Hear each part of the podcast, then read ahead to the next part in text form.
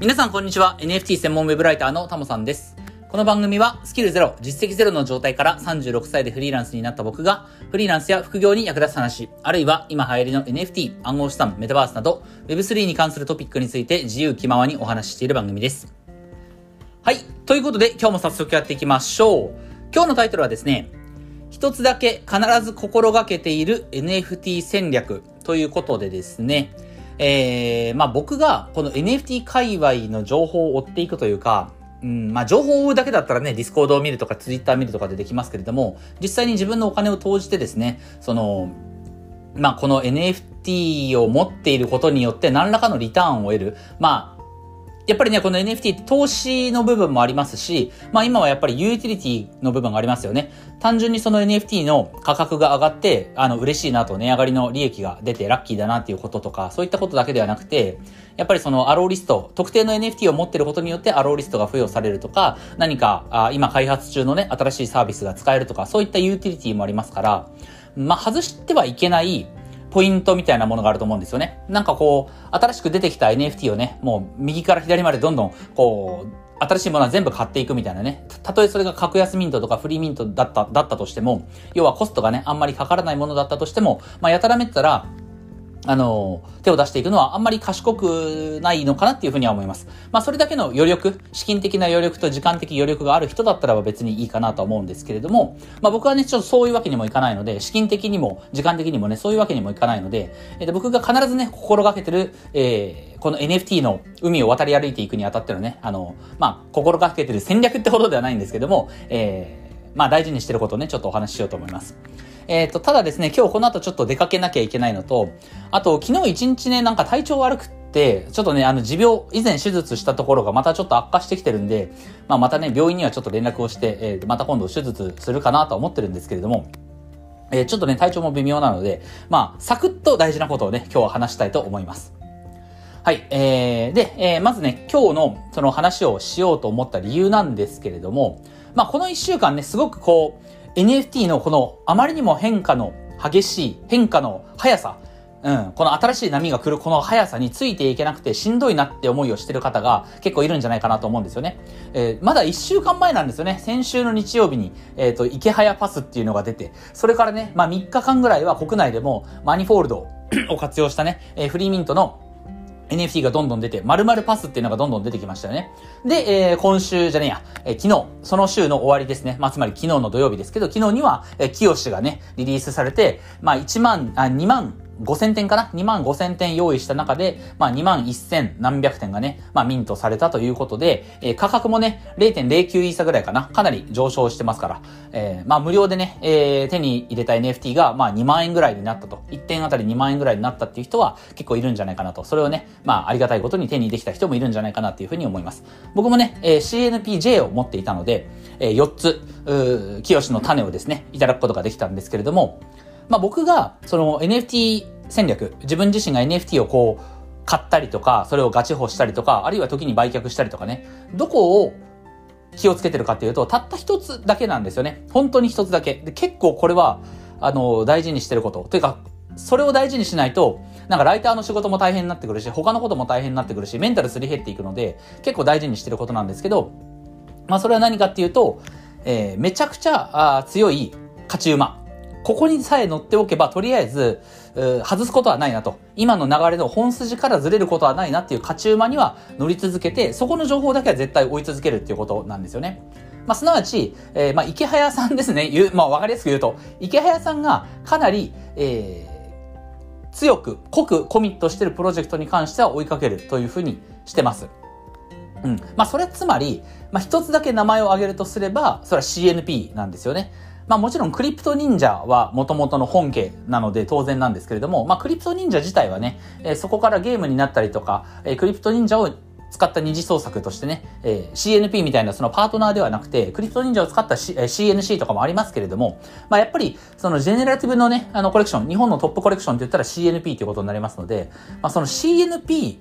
も含めて、まあ池早という人がね、あの、どんな動きをしてるかっていうのは、基本的にあの、しんどくっても追いかけるようにはしています。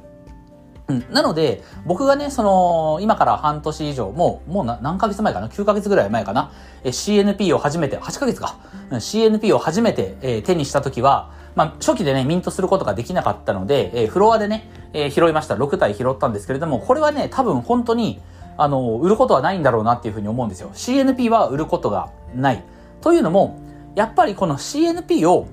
持ってたことによって、いいこといっぱいあったんですよね。まず CNP を持っていることによって CNPJ が2体初期でミントすることができた。えー、そして青パンダパーティーも2体ミントすることができた。LLAC もミントすることができた。えっ、ー、と、タグもそうですよね。タグもミントすることができた。えっ、ー、と、カミオは実は僕はえー、CNP 経由でゲットしたわけではないんですけれども、えー、カミオも多分 CNP ホルダーに多分アローリストちょっと付与されたんじゃないかな。これは後から知ったんでね、ああ、もらっとけばよかったなでちょっと思ったんですけれども、えー、そういったことがあったと。で、えー、そして昨日ですね、CNPJ を持っていたことによって、キヨシの、キヨシの種が4点ミントすることができたと。うん。もちろん僕はね、本当にこの、まあ、CNP を起点とした、あまあ、アローリストの獲得とかしかね、あんまりやってないですし、あとは、まあ、ICL、えっ、ー、と、池早仮想通貨ラボ入ってるんですけれども、えー、実はその、海外のね、ちょっと前に流行った、あ格安、海外の方の、まあ、格安ミント案件とか、まあまあ、そこそこ良さそうだなっていうミント案件は、実は一個もアロリストは手にしてないんですよね。とにかく CNP を起点として、まあ、もらえるものをも、えー、もらっていったって感じなんですよ。だからあれか、CNP フィリピンズとかもそうですよね。あとは抽選には外れましたけども、CNC もね、えー、これは、えっ、ー、と、応募はしたというところで、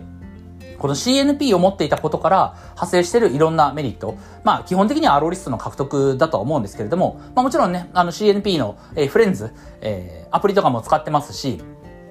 えっと、まだ利用できてないですけれども、CNP オーナーズを使ってね、なんかこう飲食店行きたいなっていうふうには思ってたりはします。うん。で、えっと、一方で、まあ、さっきも言いましたけども、それ以外の部分ですね。それ以外の部分で、この界隈で何かこう、盛り上がってる NFT コレクションがあったりとか、それは知ってはいるんだけれども、そこまで手は出してないんですよ。というのも、まあ、海外の方はね、海外の方はそれはそれで結構乗っていったら面白いなって思える波はたくさんあると思うんだけれども、まあ、海外はね、やっぱり言うても、ね、ディープエルがあるとはいえ、英語の波、あの、壁がね、あるわけですから、そこの情報を追いかける労力は結構大変ですし、うん。やっぱり日本国内を見ていった方がね、言語の壁がないので、まあ、こう、ニュアンス的な部分とか、まあ本当にこう、スキャムじゃないのか、詐欺じゃないのかどうかっていうところの判断とかも含めて、まあ日本語の方がね、やっぱ楽なので、自分自身が、その割く、リソースがね、少なくて済むので、まあ日本語の情報をかけているわけですけども、まあそうすると、そう考えると、やっぱり、まあこの日本語話者として、日本語、日本語使える人間としてですね、まあやっぱり池早さんというか、まあ、クリプト忍者というか、CNP というか、忍者ダオというか、そこの一番強い波、強い馬、うん、その勝ち馬に、とりあえず乗っておけば、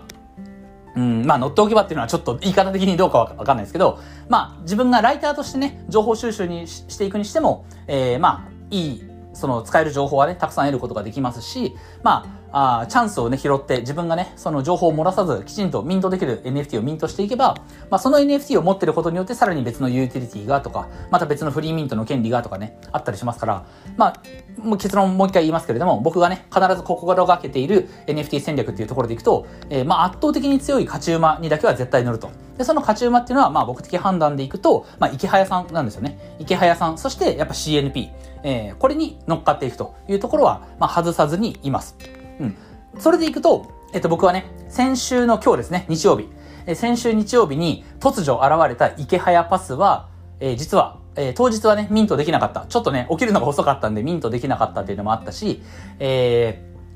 先週、あ、先週一週間か。もう今日一週が変わったので、先週一週間はちょっと様子を見てたんですけれども、えっ、ー、と、池早パスは、えやっぱり買うことにします。うん。えー、今ちょっとね、そのお金を、まあ、かき集めて、まあ、かき集めるほどの額ではないんですけれども、まあ、それなりの値段がね、あんまり値段下がらないので、まあね、あの、先週のリリース直後に比べたら全然下がってきましたけれども、まあ、結構高いので、まあ、どうやってこのお金工面しようかなと思ってね、今、池早パスを買うお金を準備しているところですと。まあ、うまくいけば、今日か明日ぐらいにはね、多分買えると思うので、えー、池早パスの価格が多分今0.14イーサぐらい、えー、3万円ぐらいかな。ですから、まあ、これはね、やっぱり買っとこうというふうに思ってます。うん。で、こういうふうにね、その、勝ち馬に乗るために、ちょっと頑張って情報収集をしたとか、ちょっと頑張ってお金をかき集めたとか、何かちょっと労力を割いたっていう。ここはね、あの、かけ、その労力をかける価値は僕はあると思ってます。労力も金銭的にも、投資をね、する価値はすごくあると思ってます。うん。やっぱりね、CNP の経験が本当に大きいんですよね。僕は CNP、えー、わずか7万円でね、えー、6体買いましたけれども、それがまあ半年ぐらい経ったらば、まあ200万円、300万円になって、で、その CNP を起点としては APP とか LLAC とか他のね、アローリストもいただくことができたっていう。まあその最初の一歩、えー、7万円分の NFT、CNP をね、フロアで拾ったっていう、この労力をかけてたかかけていなかったかで、まあその後の NFT の、まあ楽しみ方とか、まあ純粋に含み益っていう意味でのね、リターンもそうなんですけれども、まあ得られたものが、まあ全然違ってきた。見える景色が本当に違っていたと思うので、うん。なのでね、その、絶対に外しちゃいけないポイントとして、人それぞれね、あの、ここだけは外しちゃいけないって思ってるポイントはあると思うんだけれども、好きなプロジェクトとかね、主義思想も違いますから、そこはいろいろだと思いますけれども、やっぱり僕はね、池早さんっていう人のその動きだけは、まあ今この、今の日本のね、ジェネラティブ NFT 界隈を、こう、追いかけていく。そしてまあ少なからず自分もそこでね、なんかいい思いが、あできればいいなというか、うん、やっぱりまあやっててね、その、NFT は言うても金銭的価値がつくデジタルデータですから、まあそこをね、あのー、楽しんでいこうと思ったらば、まあ、お金の面でも得した方がね、やっぱり嬉しい、楽しいっていうのはありますから、うん、その意味では、えー、その池早さんと、まあ、クリプト忍者、そして CNP、えー、忍者ダオ、うん、ここの動きだけはね、絶対に、あの、これは正直、まあ、クリプト忍者が、CNP が好きとか、クリプト忍者が好きとかね、そういった気持ち以上に、まあ、なんとしてもついていかなきゃいけない一点を上げるとすれば CNP だと、池早だというところは、えー、常に心がけているところではありますんで、うん。なのでね、まあ皆さんも、うん、まあ、もちろんね、その CNP を今から買うってすごいやっぱ高いですからね、45万円ぐらいしますからね、日本円で、今でもね。だからまあそこを購入するのはなかなかしんどい。うん、僕も今からね、新しいそういった高額の日本のブルーチップみたいなね、NFT なかなか買えないから、ちゃやっぱりちゃんと自分の仕事、事業頑張ってお金作んなきゃいけないなと、NFT にもっと投資していくためにもね、えー、改めて仕事頑張んなきゃいけない、いけないなっていうのはもちろん思ってはいるんですけれども、まあ、その仕事がね、NFT 専門ウェブライターですから、NFT のことを扱ってるわけなので、まあその NFT NFT の波をキャッチしていくためにも、一番強い勝ち馬、そこには絶対に乗っかるということで僕はね、え今日は池早パスを買おうかなっていうふうに思ってます。まあ今日か明日ぐらいにはね、えー、多分資金がちょっと用意できると思うので買おうと思いますと。はい。えー、ということでね、まあ皆さんもその NFT との付き合い方とか NFT との距離感とかね、NFT にかけられる自分のお金、時間、リソースね、それぞれだと思いますけれども、まあ僕の、まあ、心がけていることっていうところでね、まあ何か役に立てばと思ってお話しさせていただきました。はい。ということでですね、ちょっと今から今日は出かけなきゃいけないのと、えっ、ー、と、なんか最近ね、ちょっとその手術、以前したところの調子がかなりあんまり良くない日が多くてですね、一日ちょっと体調が悪いなみたいなことが増えてきちゃったので、まあ音声配信ね、なんか途切れさすわけにはいかないので、なんとか続けてはいくんですけれども、まあ万が一なんかあったら、うん、本当にね、あの、3分ぐらいで配信が終わるっていう日がね、ちょっとあるかもしれないので、えー、そこのとこはね、ちょっとご容赦いただければいいかなというふうに思います。まあ、それは極力ないようにね、まあよ、ちょっとそろそろ一回、なんかこう普遍的な、いつ話しても役に立つようなテーマで、まあ3本ほど取りだめをしとくべきかなっていうふうにちょっと考えてはいるんですけれども、ただ音声配信ってね、これ毎日、本当にね、毎日話すことに意味があるんですよね。うん、取りだめ、例えば1週間分7本取りだめしておくとかって、これ結構ね、あの、あの、やってる側としてはすごい、あんま意味がないというか、やっぱやってる側、僕の喋ってる側としてもこれ習慣なのでね、その習慣途切れさすわけにはいかないですから、あんまりストック作ってね、過ごすわけにもいかないんですけれども、まあさすがに今のちょっと体調を鑑みるとね、あの、まあ、なんか取りだめした方がいいかなって思ってる部分ありますんで、まあその時はね、えー、まあこの配信取りだめですよっていうことはね、あの冒頭に喋ってから、えー、配信したいというふうには思ってます。はい。ということでね、今日はこれで終わりたいと思います。音声以外にも Twitter やノートでも役に立つ情報を発信してますので、ぜひフォローよろしくお願いします。ではまた次回の放送でお会いしましょう。タモでした。